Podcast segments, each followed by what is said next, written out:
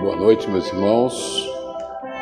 Que Jesus, o nosso amigo e amado Mestre, nos ampare e sustente na noite de hoje. O capítulo 20, ou 8, como o Mauro lembrou bem, eu sempre trabalho pelo livro integral, né? Então, capítulo 20. Nós estamos terminando a obra e Hermínio vai tratar nesse capítulo sobre orientação espiritual.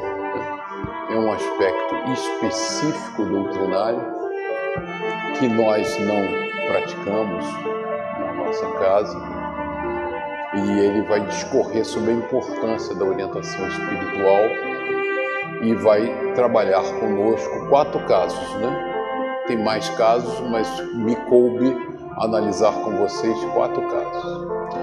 E, e vocês vão perceber, eu já vou antecipar aqui, e ele, Hermínio faz essa recomendação, né? E as, as orientações espirituais, no caso, quando você é orientado por um mentor, por um protetor da casa, elas sempre se restringem ao aspecto, vamos dizer assim, acadêmico da doutrina. Né? Eles não dizem pode isso ou não pode aquilo, faça aquilo ou não faça aquilo. Eles vão falar sempre sobre o que a gente já sabe, né? A gente pergunta o que já sabe. Resignação, tolerância, paz, né? controlar a ansiedade, ter disciplina, determinação. Na verdade, a gente não precisava perguntar, porque a gente já sabe o que tem que fazer. Mas a gente insiste em perguntar porque a gente quer aquele. Devo aceitar aquele emprego ou não aceitar aquele emprego? A gente quer a coisa mastigada e jamais a espiritualidade vai entrar a não ser que nós estejamos sendo orientados por espíritos levianos, né, que existem e aí eles vão se fartar a dar opinião. Se você perguntar a um mentor espiritual sobre um detalhe material da sua vida e ele der opiniões, pode crer, ele tem um padrão evolutivo bem próximo ao nosso aqui na Terra, no dia a dia. Né? Então, é, Hermínio chamou esse capítulo 20 de atividades paralelas e complementares, né? porque ele está finalizando o trabalho. Então, ele começa é, discorrendo sobre a importância da orientação espiritual. Né? E, e, ele fala da convivência dele nesse primeiro momento com a Ivone Pereira. Aliás, eu aqui particularmente, quando fico lendo a Regina, fico vendo a Ivone Pereira, né? Elas têm uma semelhança enorme. Mas ele disse que é a Regina, é a Regina. Então ele começa. Mais de uma vez, em conversa comigo, lamentou a querida Ivone Pereira o fato de que tão poucos médios se dedicassem ao trabalho de orientação espiritual. E aí eu acho que não é uma falha do médium, mas é uma falha ou uma escolha da casa, né? A despeito de toda a sua intensa atividade no movimento espírita e fora dele, Ivone fez questão de reservar uma parcela de tempo a essa tarefa que sempre considerou da maior importância. Pelos benefícios que pôde observar durante a sua longa prática mediúnica. Sou testemunha da sua dedicação a esse trabalho que manteve enquanto teve forças para fazê-lo, sem prejuízo da participação nas demais tarefas de desobsessão nas quais funcionou durante muitos e muitos anos como médium psicofônico e de psicografia. Como médium respeitável que produziu obras de grande valor doutrinário e documental, como Memórias de um Suicida, que nós já estudamos aqui, e outras. Além de tudo isso, escreveu livros com seus próprios recursos, como Recordações da Mediunidade e Devassando o Invisível, né? que é esse livrinho que nós vamos estudar em seguida. Um livro pequeno, vai ser rápido, mas muito interessante, muito, muito bom, muito gostoso. É... Recordação e divação invisível, bem como artigos em publicações doutrinárias. Jamais abandonou, contudo, a tarefa da orientação, orientação espiritual A mim mesmo atendeu certa vez, num problema de natureza não pessoal, por sugestão sua, aliás. Comentava eu a questão quando ela propôs a consulta formal aos amigos espirituais. Sei que sua correspondência era bastante intensa por causa desse trabalho. E sei também que nunca deixava de atender na medida das suas forças, que no, nos últimos anos não foram muitas.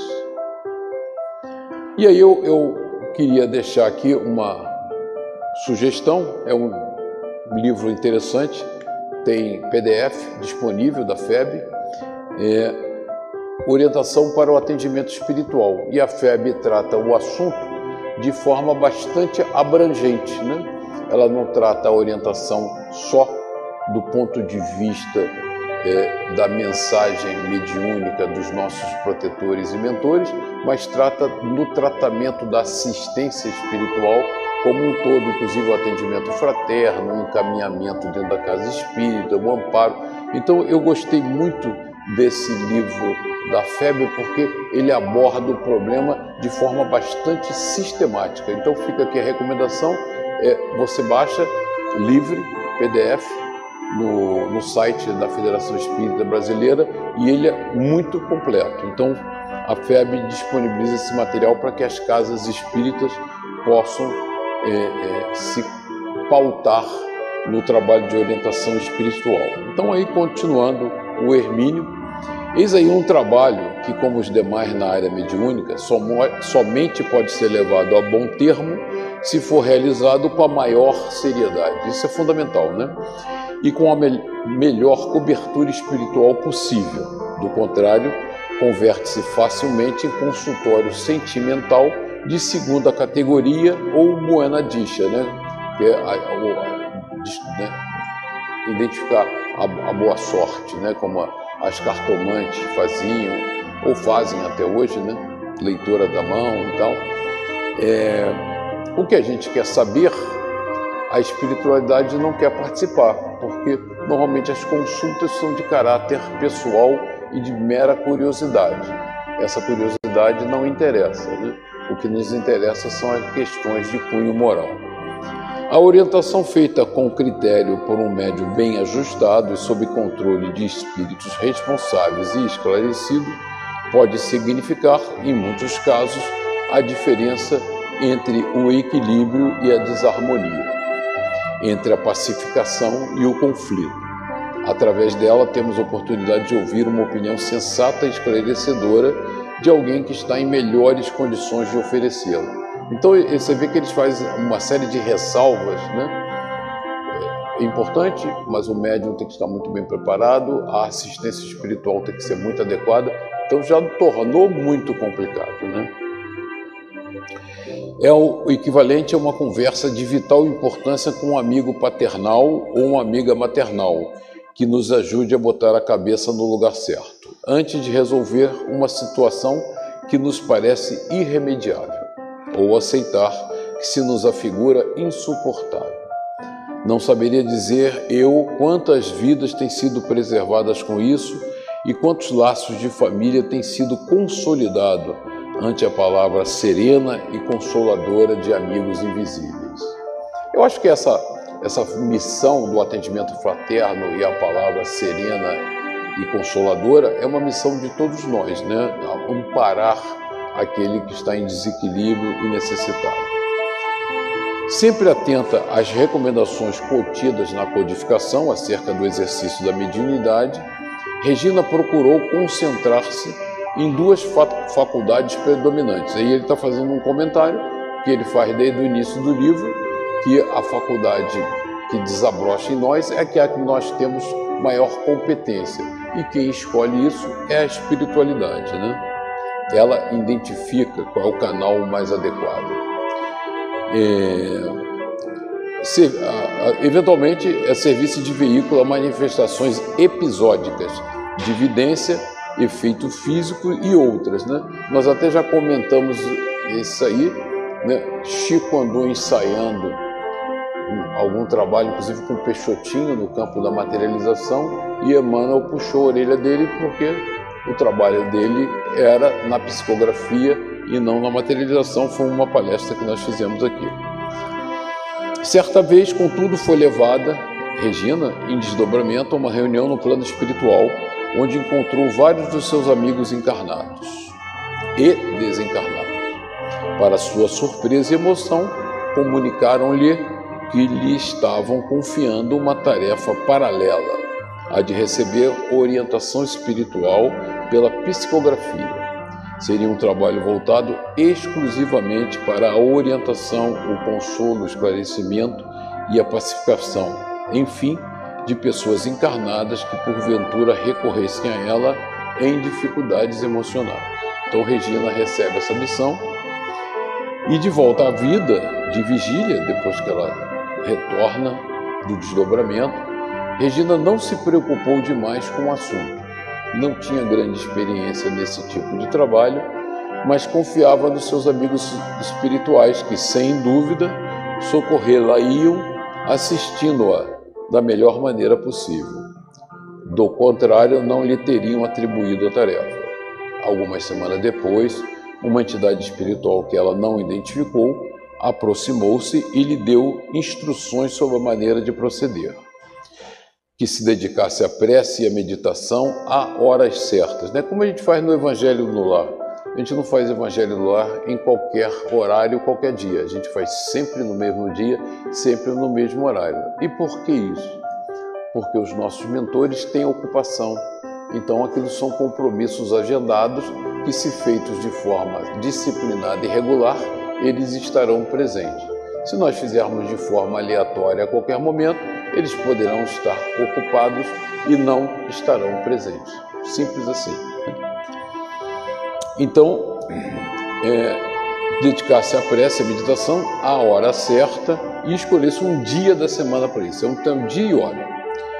E que somente em casos de extrema necessidade poderiam atender-lhe fora desse esquema. Em regra geral, não podem nunca, né? Eles vão comparecer porque começar a sessão é, nossa de estudos na hora aprazada, com precisão absoluta. Porque todo o trabalho de preparação da casa foi feito com o objetivo de começar naquele momento. As entidades que vão participar do, daquele trabalho têm agenda programada para aquele momento. Então, nós encarnados, disciplinadamente, temos que cumprir essa agenda. Ela decidiu pelo dia em que habitualmente realiza seu culto evangélico no lar. As pessoas desejosas de orientação deveriam fornecer-lhe nome e endereço e aguardar. O Chico fez muito isso, né? inclusive em sessões públicas.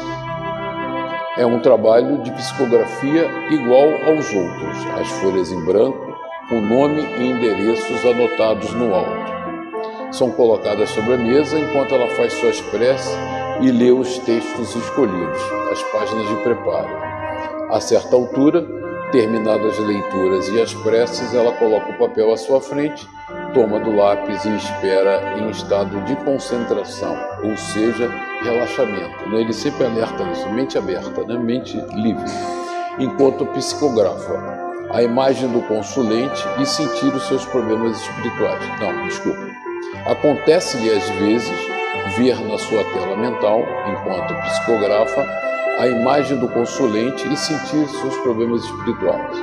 Quando o problema está ligado a alguma existência anterior, e, e isso é comum, eu diria que isso é comum, não. A maioria dos nossos problemas tem raízes profundas em encarnações passadas, né? Esse é o processo de reconstrução do nosso eu reparando erros que cometemos. Então, é, você vai investigar e a gente vai comentar isso aqui.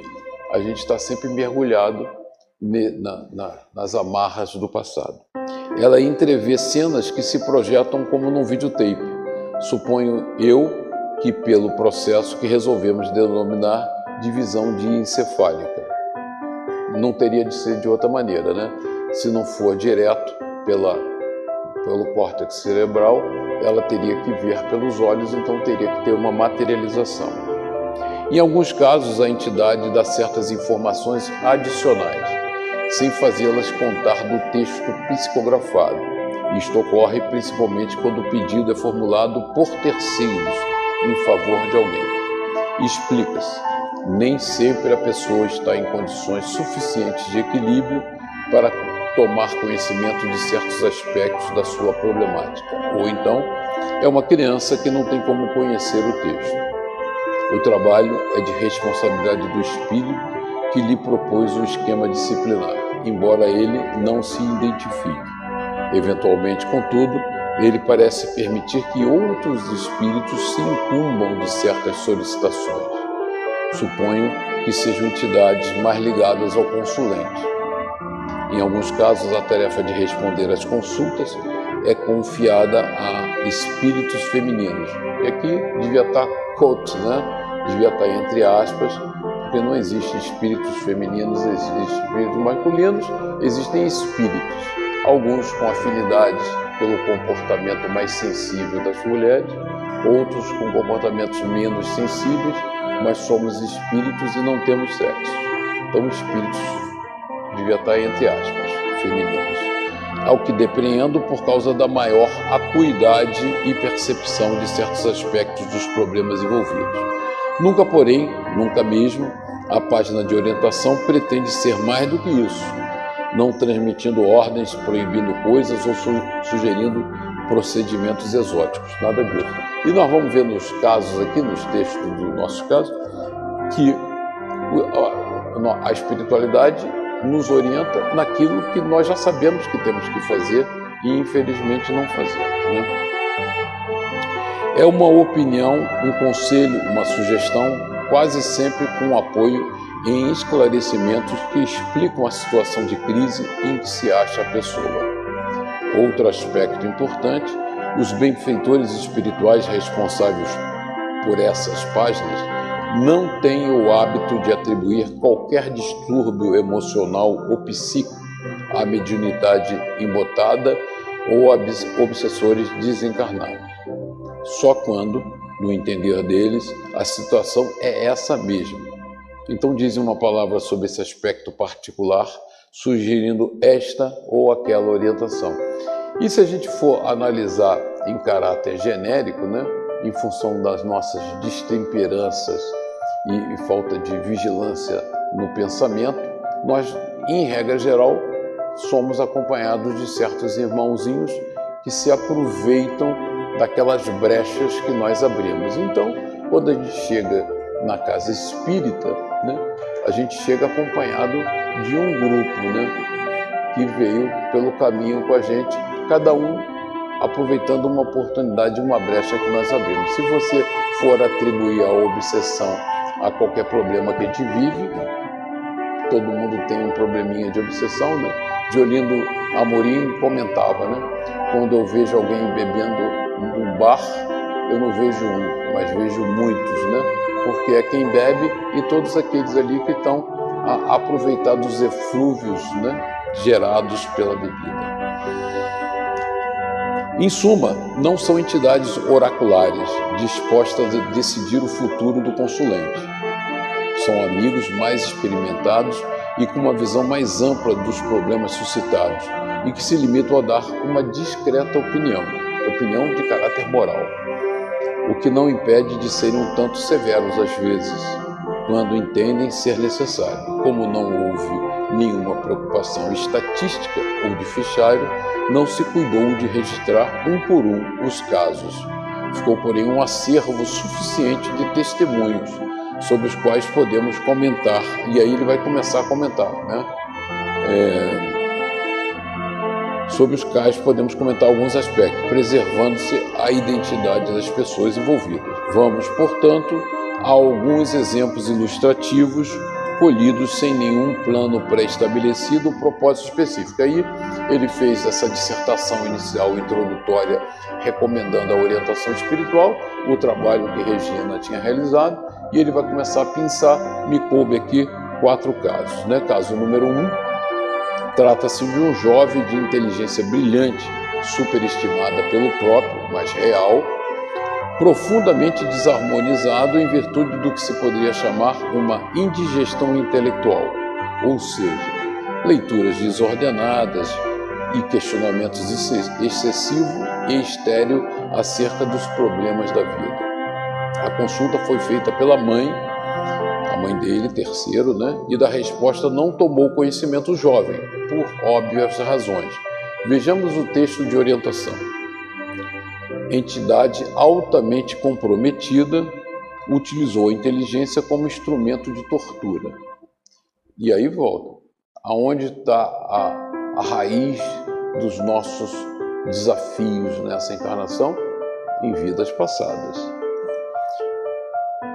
O aparente caos mental em que se encontra é recurso da lei que visa auxiliá-lo a recompor-se. Então, esse embaralhamento mental tem um objetivo: manter ele no rumo fora daquela atividade anterior, se recompondo.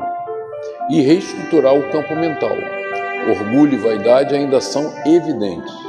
A entidade sente-se humilhada ante dificuldades e limitações.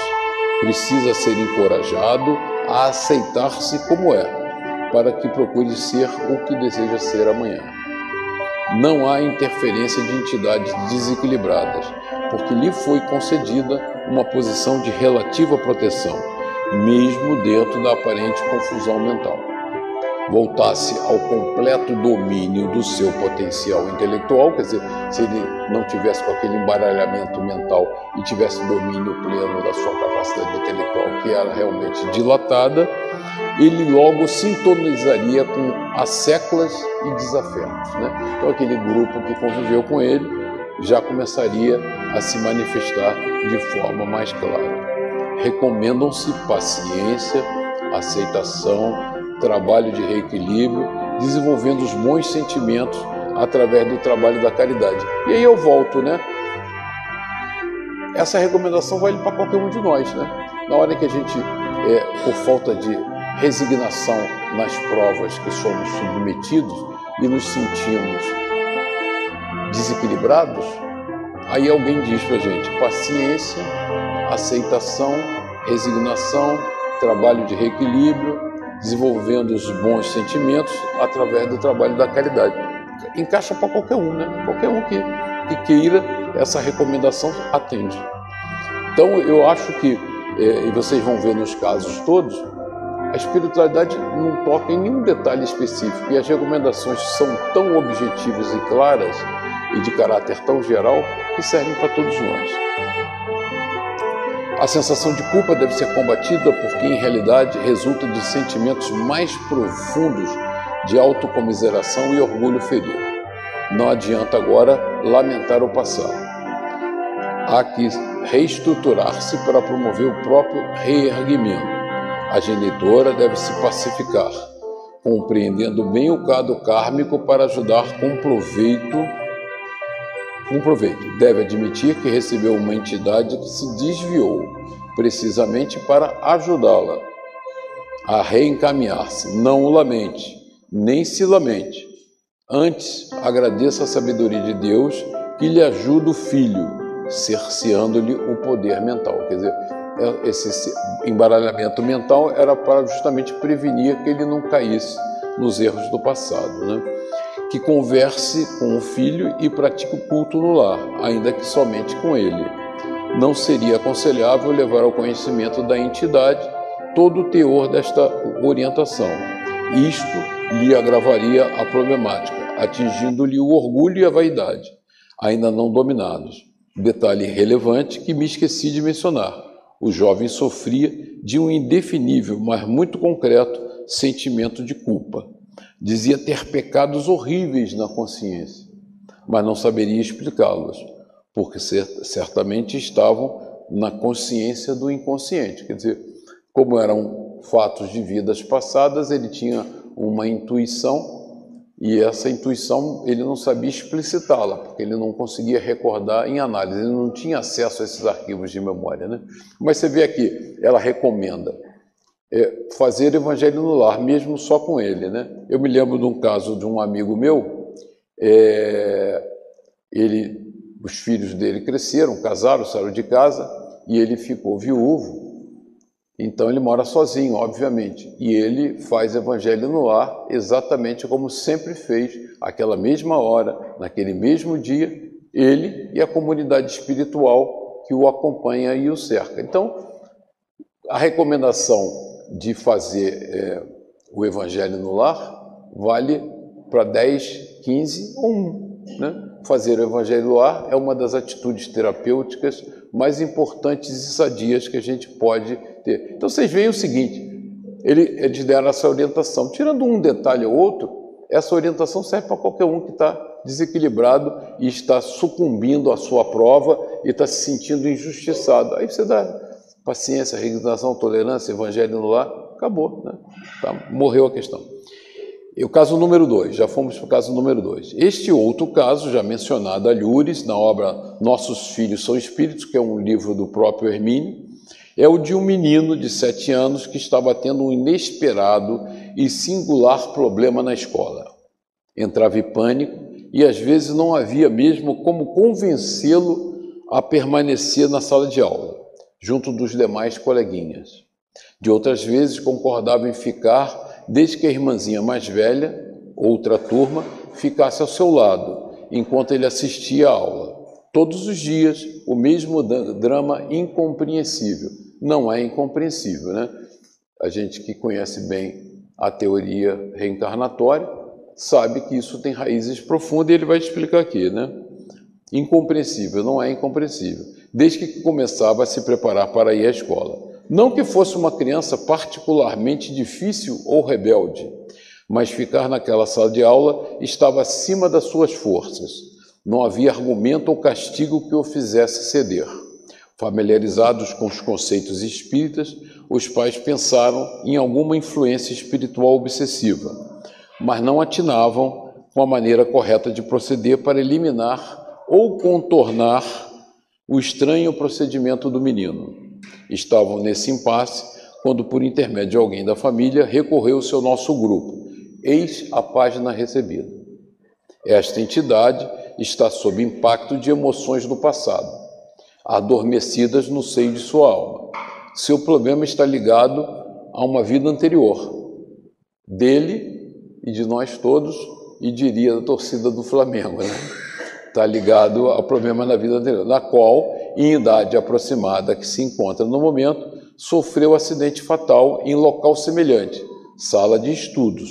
Houve um grande incêndio no qual pereceu. Imagens imprecisas se lhe desenham na mente e as emoções reprimidas afloram. Daí a insegurança, o medo, o desejo de evitar situação idêntica. Pais e familiares da entidade poderão ajudá-la, reforçando-lhe a autoconfiança. Conversem com ela afirmando-lhe que algo muito desagradável lhe aconteceu numa vida anterior, na qual foi vitimada, e a seguir assegurem-lhe que isso não acontecerá novamente, que os pais a protegerão e que não tenha medo. Este procedimento deve ser repetido insistentemente, inclusive no período do sono físico, porque o espírito mais livre poderá melhor entender e assimilar. Útil também aplicar passes magnéticos calmantes durante o culto no lar e no período do sono físico. Né? Que os pais se tranquilizem. Diante do desafio da família, o que se esperar de nós?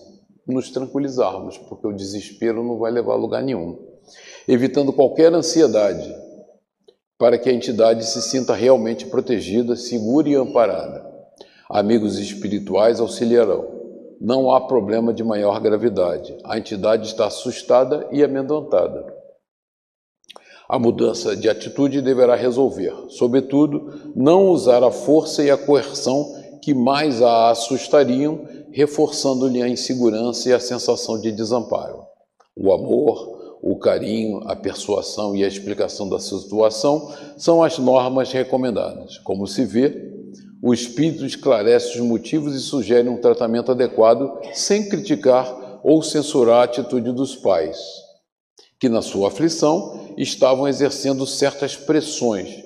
Recomenda a mudança de atitude para não agravar a sensação de insegurança, especialmente trágica, porque indefinida, o medo do desconhecido o pior deles. Curioso também que o amigo espiritual considera a criança suficientemente amadurecida para uma explicação clara e positiva, e não fantasiosa Explicação não fantasiosa ou fictícia, dado que sugere aos pais que lhe falem do acidente na vida anterior. Interessante ainda destacar o conselho de que os pais deveriam falar-lhe enquanto ele dormia, para alcançar-lhe o espírito em condição de melhor assimilar o que lhe fosse dito, a fim de assegurar-lhe a presença protetora dos pais.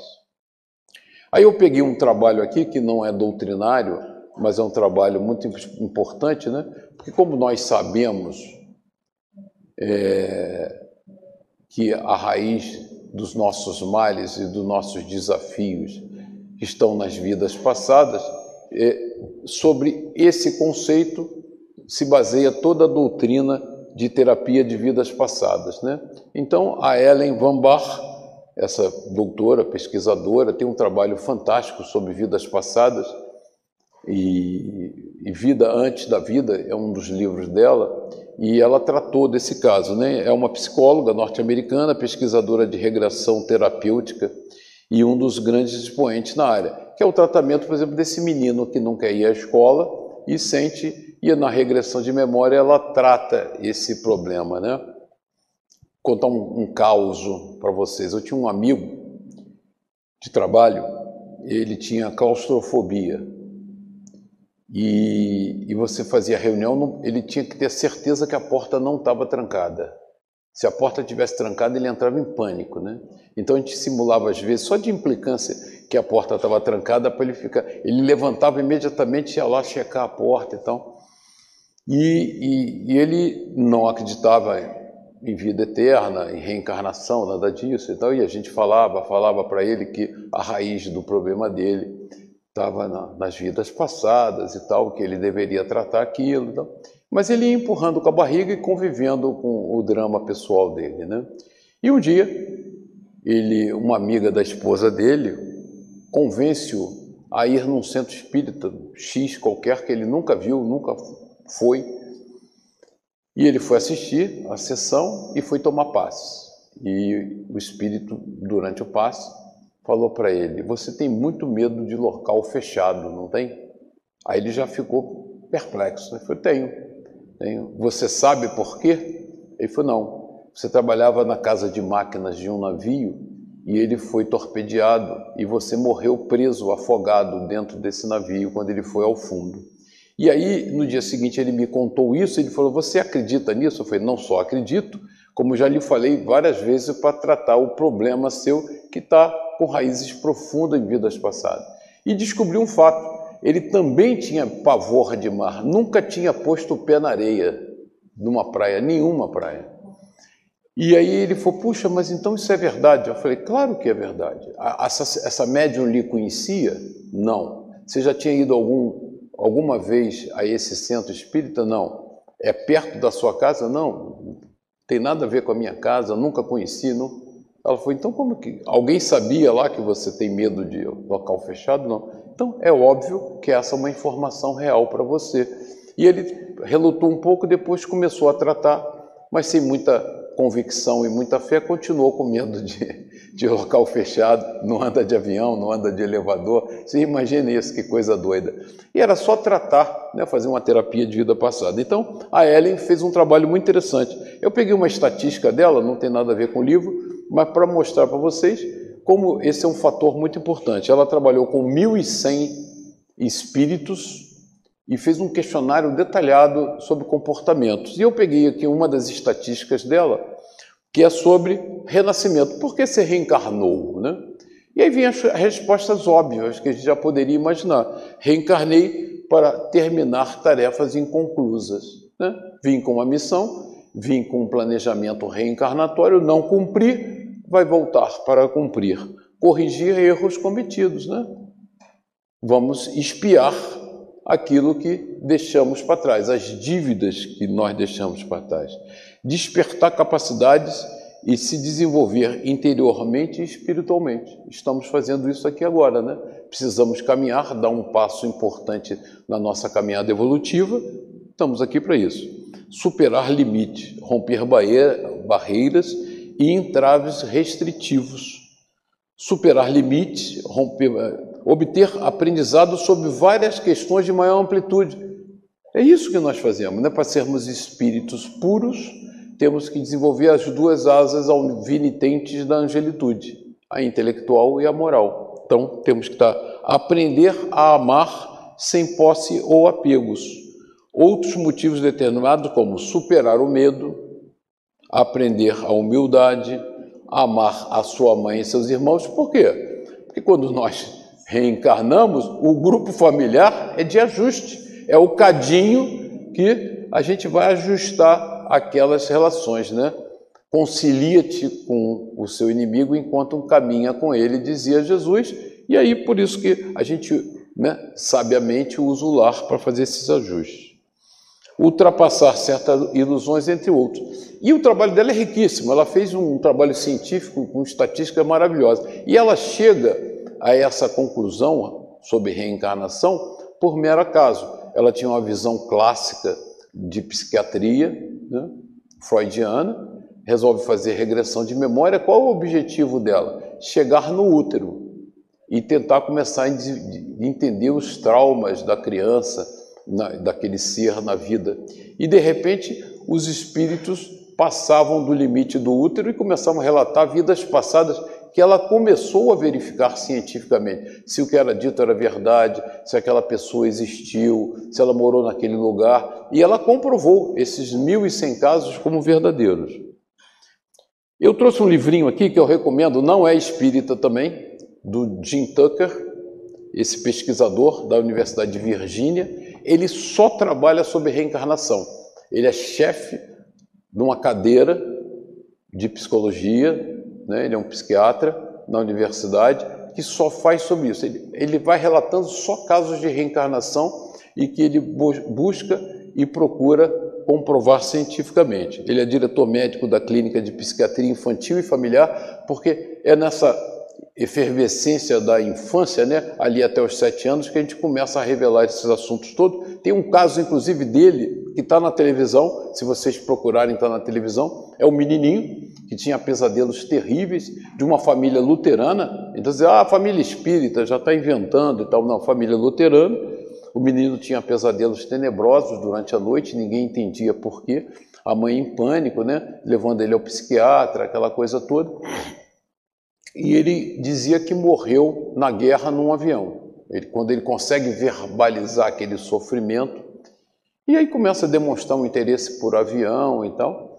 E um dia a mãe dele, numa data festiva, resolve levar ele numa loja para comprar um aviãozinho de presente, já que ele gostava tanto, falava de avião e tal. E ela escolhe um modelo de avião e já vou comprar para você, ó, tem até uma bomba pendurada aqui embaixo. E mostrou para ele, ele falou assim: "Não, não, isso não é uma bomba, isso é um tanque de combustível complementar para que esse menino tinha cinco anos de idade. E aí o pai dele fica assim em pânico, e aí começam a dizer que é vidas passadas e tal, mas imagina uma família luterana, né? E aí leva ele a um museu de aviação. Ele descreve tudo. Esse avião é tipo tal Y, motor tanto, não sei o quê. Aí, mas, aí começam, aí eles começam a dar corda para o menino e ele diz: ó, eu viajava, voava no avião tal que era baseado no, no porta-aviões XPTO, morri na batalha tal. O pai dele foi investigar, existia aquele porta-aviões, existiu aquela batalha. E ele começa a descrever o nome dos amigos dele e tal. E existiam esses amigos todos, eram exatamente como o menino contou e tal. E a família começa a acreditar, é a reencarnação. E aí no finalzinho, eu vou, vou sintetizar a história, que é muito legal, vale a pena. Ele é levado a falar com a irmã dele. A irmã dele era uma senhora bem idosa. E ele começa a falar e a moça tá, a senhora está com um pouco com o pé atrás, que acha, né? A gente sempre acha que alguém quer lançar mão da nossa herança, tal, dizendo que é irmão e aí quer pegar o dinheiro e tal. Ela era sozinha. Ela tinha tido um irmão realmente que tinha morrido na guerra. E ele começa a conversar com ela e, e se refere a ela com um apelido carinhoso que eles usavam na infância. Ela já vai amolecendo e ela, quando na infância, ela pintava. E ela pintou um quadro da família e ela achou que ficou muito feio, muito, e escondeu de todo mundo e escondeu no sótão. Só o irmão dela sabia do quadro. E ele pergunta: e aquele quadro que você pintou ainda está guardado no sótão? Aí ela desmoronou, né? Porque só ele sabia isso. Então, essas coisas, eu estou contando isso para vocês porque reencarnação é uma realidade absoluta. Eu estou falando de pesquisadores que ganham dinheiro seriamente, né? O, o, o nosso amigo Jim Tucker, ele é, sucedeu Ian Stevenson. Ian Stevenson tem um livro maravilhoso, né? Sobre casos de reencarnação que ele comprovou, né? Ele não tinha dúvida. Ele, ele pegava, fazia regressão de memória, ou as pessoas tinham lembranças, contavam para ele e ele perguntava quem você foi, onde você morou, quem eram os seus pais, e ele ia ao local investigar. Então, o Ian Stevens, ele funda né, o setor de estudo de percepção, eles chamam é, Departamento de Estudos da Percepção da Universidade de Virgínia, e, e o Ian Stevenson funda esse departamento, que se vocês entrarem no site da Universidade de Virgínia, tem um monte de trabalhos sobre reencarnação, sobre palestras e tal. Reencarnação hoje é uma realidade. Né? E o Ian Stevenson tem um caso curioso que quando ele se dedica à reencarnação, o reitor da Universidade de Virgínia detestava ele, né? E estava louco para ver ele pelas costas porque eles achavam aquilo que ele tinha enlouquecido completamente. Né? E as verbas estavam muito curtas. E o Ian Stevenson precisava viajar para a Índia porque ele queria, porque a Índia as pessoas são mais abertas a esse tipo de comentário. Ele precisava ir para a Índia e não tinha dinheiro, ele falou, vou, vou, pedir demissão. E comunicou ao reitor da universidade que ele ia pedir demissão do departamento de estudos de percepção que ele tinha criado, e o, o reitor ficou eufórico, né? vou ficar livre desse louco. E aí um, um empresário importantíssimo soube disso, foi e falou assim, você precisa de dinheiro para fazer sua pesquisa? Então vou depositar na conta da universidade um milhão de dólares, isso em 1900 e bolinha, só para você pesquisar. Aí ele voltou e falou: cancelei minha demissão, porque agora eu vou, vou para a Índia pesquisar. E publicou esse livro, que é maravilhoso. Ele fala sobre casos de reencarnação. Então, por que eu puxei esse assunto? Primeiro que dizer que nossos dramas pessoais estão enraizados em vidas passadas, é óbvio. Não, é óbvio. Dois, este não é mais um assunto da doutrina espírita. Esse é um assunto de domínio público, que as pessoas pesquisam cientificamente. Por que, que eu digo cientificamente? Porque quando alguém diz, ah, eu vivi no Paquistão, eu era o Joaquim da Silva e tal, o pesquisador vai lá no Paquistão, vai pesquisar no cartório se existiu o Joaquim da Silva, quem era o pai dele, quem era a mãe dele, como é que ele morreu, e checa quanta informação para ver se aquilo é verdade. E o Stevens selecionou criteriosamente 20 casos que não há dúvida, é a reencarnação. Então, feito aqui a minha propaganda, vamos ao caso número 3, que senão não vai dar para acabar hoje.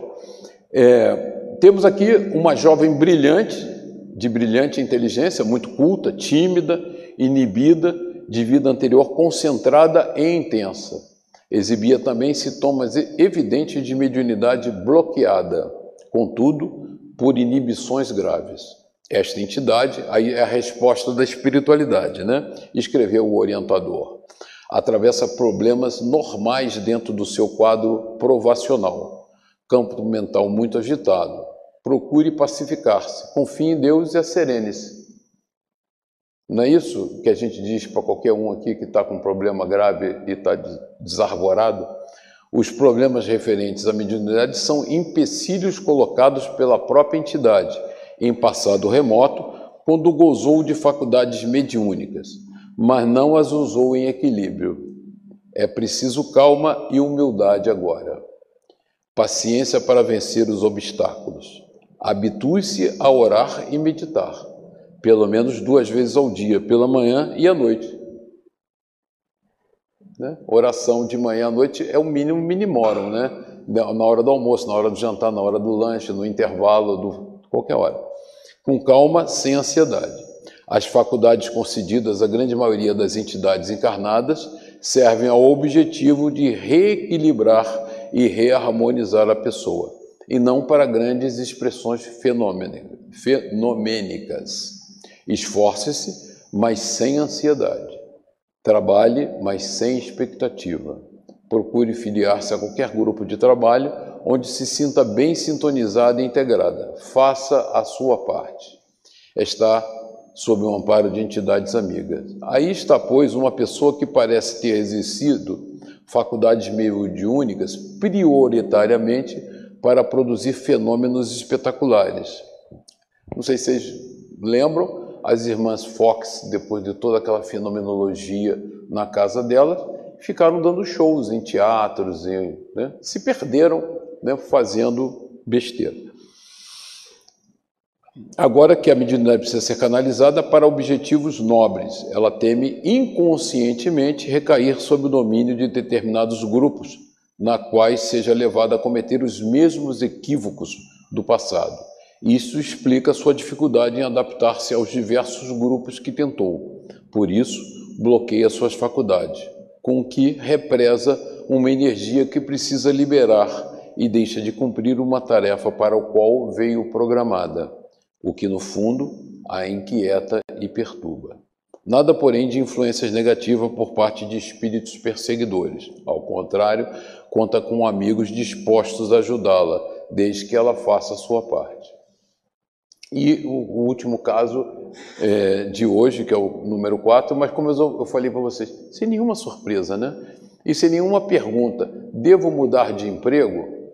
Espiritualidade superior jamais responderá essa pergunta. Isso é um problema seu, você que se vire e se cuide, né? Outra pessoa muito bem dotada, tanto de recursos mediúnicos e de capacidade de traduzir na psicografia o pensamento dos espíritos que a procuram, encontramos esta moça a mesma dificuldade em adaptar-se a grupos mediúnicos, que vai abandonando sucessivamente depois de algumas tentativas de adaptação. Há uma insatisfação permanente, um desejo de definir melhor o tipo de mediunidade, quando isso deve ser deixado tanto quanto possível aos próprios espíritos. Eles sabem que canal nós expressamos melhor as necessidades de comunicação, né?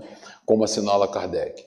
Parece um tanto preocupada com mensagens de teor filosófico ou poético, para as quais tem condições, obviamente, em prejuízo de tarefas mais humildes de serviço puro e simples ao próximo. Não se trata, contudo, de orgulho, pois é dotada de bom coração e ajuda com prazer os que sofrem. São muitos os problemas psicossomáticos, talvez pela mesma razão da pessoa do caso número 3, ou seja, mediunidade contida ou direcionada no sentido inadequado para ela. Este foi um caso em que, em vez do orientador habitual, compareceu outro espírito, aliás, de elevada condição evolutiva e que se identificou. Ó doce e suave mecanismo do tempo, começou ele. Assim é que aqueles que se amaram e serviram em nome de Deus sempre voltam a encontrar-se. A eternidade a todos traz aconchegados, tornando o tempo, ora, sincopado na terra fantasma que se esfumaça tão logo transcendam-se os limites da matéria. Minha filha, há muito esperava eu a oportunidade de poder falar-lhe. Você tem compromisso, sim, mas não deve temê-lo. No passado de sombras da humanidade, ninguém há que possa orgulhar-se de não ter errado. Aliás, se todos nós aqui não tivéssemos errado, não estaríamos no planetinha de provas e expiação, né? Estaríamos com Mozart lá em Júpiter tocando e tal. Todos nós passamos por experiências fascinantes que poderiam ter nos alçado à glória do bem e, no entanto, perdemos por menosprezar a oportunidade. Mediunidade é bênção, instrumento criativo e regenerador da alma. Não se deve temê-la nem dela orgulhar-se, e muito menos considerá-la considerá atividade humilhante de que se deva envergonhar. Servir é oportunidade única que ninguém deve desprezar. As dificuldades que encontramos em nossas realizações pessoais foram lá colocadas por nós mesmos através de atos menos dignos em vidas anteriores. Você tem sérios compromissos que não deve postergar. Não há justificativa para hesitações. Abrace com fé e carinho a bandeira de servir e passar.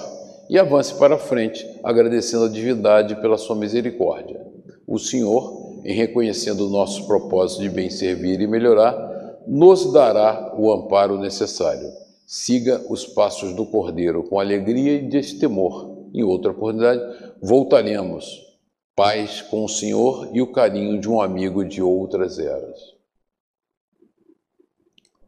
Poderíamos nos alongar nos relatos, e aí, já finalizando, eu vou correr para terminar hoje. É, mas creio que a amostra é suficiente. Para mim, não precisava dessa amostra, porque não se esperava nada diferente da espiritualidade superior, né? E a mensagem são mensagens objetivas, bem diretas, que servem para qualquer um de nós. É fácil de sentir a sinceridade, a linguagem sóbria, positiva e até severa, mas sempre amorosa e construtiva. Nada de soluções miraculosas e mágicas, nem procedimentos estapafúdios, como costurar a boca de um sapo, passar debaixo de uma escada meia-noite ou recitar orações para poderosas para afugentar males. E aí eu, eu, eu grifei isso porque a gente sempre quando vem para a doutrina tentar resolver os nossos dilemas pessoais, a gente busca a fórmula mágica, né? E aí eu me lembro sempre, vocês já viram propaganda de é, equipamento de ginástica que você não faz força nenhuma e depois de um mês fica que nem o Schwarzenegger? Né? Você não precisa fazer força, não cansa, não se esforça, mas depois de um mês eu prometo você vai estar igual o Schwarzenegger. E a gente chega à casa espírita assim, né? Quando na verdade o que se espera de nós é o trabalho, a dedicação, a correção, é o básico, né? Os problemas são os mesmos de sempre, equívocos e desvios no passado emergindo hoje. O remédio também é o mesmo de sempre: trabalho, luta, tenacidade, aceitação, humildade, resignação que são as virtudes que nós temos que cultuar. Caridade. A cura final é possível, ou para dizer mais enfaticamente, é uma certeza absoluta, porque a única coisa determinística na nossa vida é que seremos espíritos puros, quando depende do nosso, da nossa vontade, do nosso desejo, do nosso livre-arbítrio. Mas a felicidade é um fato concreto na vida de todos nós. Né? Quanto tempo vamos levar para consegui-la? Essa é a pergunta que vale um milhão de dólares. Né? Quanto tempo nós quisermos.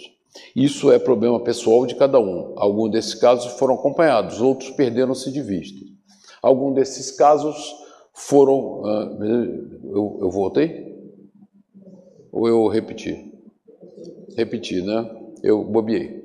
É, nem sempre se sabe o que aconteceu, mas é certo que nem todos se dispõem a tomar os remédios recomendados, porque sabe que são amargos.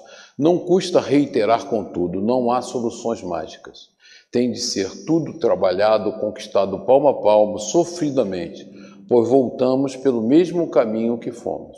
Cair é fácil e rápido, subir de novo é que é difícil, cansativo, penoso mesmo. Mas que fazer se a felicidade está do outro lado da montanha e não há passagens secretas para ela. Muita gente ignora ou se esquece de que a felicidade final já é nossa, já existe o lugar e já estão lá muitas das pessoas com as quais desejamos conviver, na paz imperturbável dos que venceram a si mesmo. Tudo aquilo é nosso, só nos falta chegar lá para que a posse, para a posse do que ninguém conseguirá nos tirar. A demora fica por nossa conta exclusiva, nosso livre-arbítrio, né? O tempo de aperfeiçoamento e evolução é uma decisão pessoal de cada um de nós.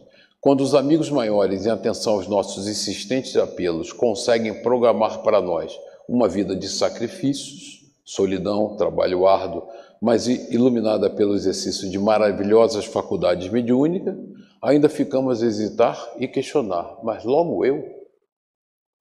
Mediunidade? O que é isso? Para quê? Poderia fazer outra coisa, como escrever poemas, pintar quadros, filosofar.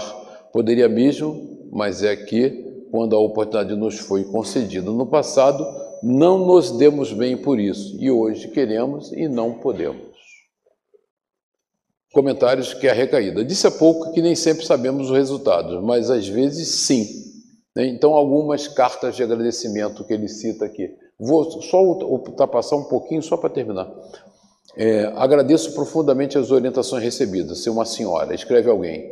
E vou procurar não desanimar mais. O que houve comigo foi uma melhora muito grande, impulsionada por orientação anterior, e de repente, a partir de dezembro, piorei, voltando quase ao estado antigo, comparando as duas vidas, isto é, a que eu levava antes.